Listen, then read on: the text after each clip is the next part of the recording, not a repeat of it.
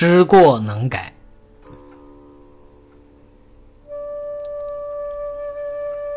见贤思齐，见不贤而内省的方法，对我们来说是必须要做到的。在此基础上，尤其面对人生的断质历程，更应该去培养知过能改的品行。因为人非圣贤，孰能无过？有过而能知、能改，抑制失法等时。才有机会抵挡过错，与之相应。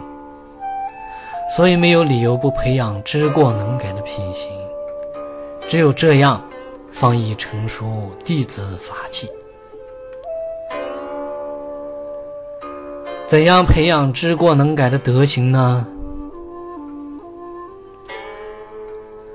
首先，应当知过，也就是。无心之过称为错，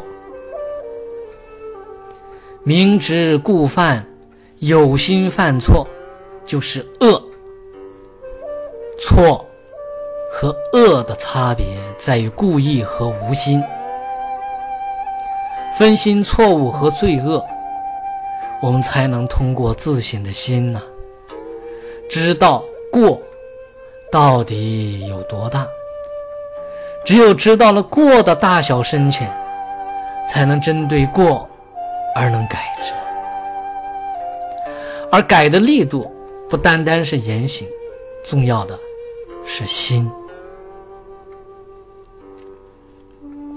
知了错，应当知道，知错能改是勇者的行为。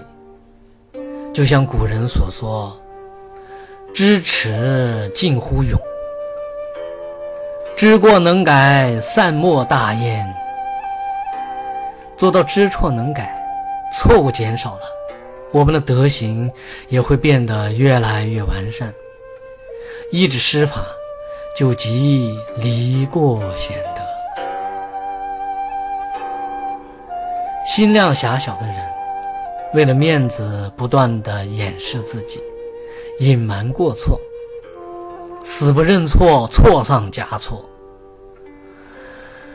以鼠目寸光的狭隘心灵阻挡自己变得更好，他会因此变成懦弱者，失去勇者的行为，又何谈行的不断提升？只能与施法渐行渐远。